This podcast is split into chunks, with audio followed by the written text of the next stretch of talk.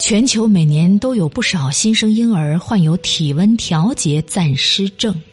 这些小宝宝离开母体恒温世界之后，无法适应自然温度状态，气温的骤升骤降，对这些婴儿来说无疑是致命的隐患。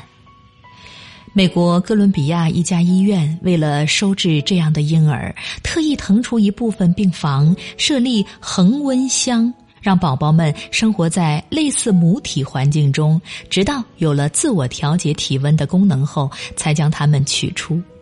然而，随着这类婴儿越来越多，恒温箱远远不够用，医患双方都十分着急。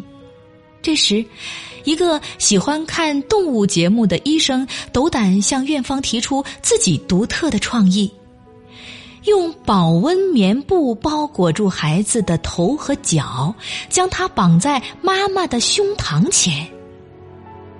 他的这一天才创意来源于活跃在澳洲的袋鼠，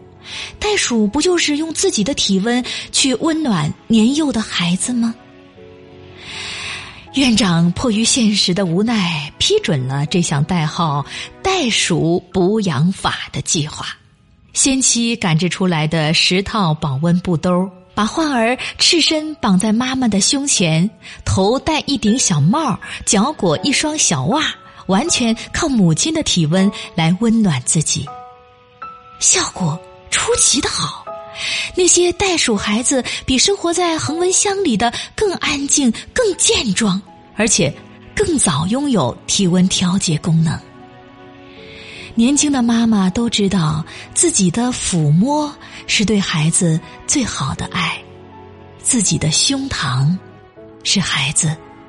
最温暖。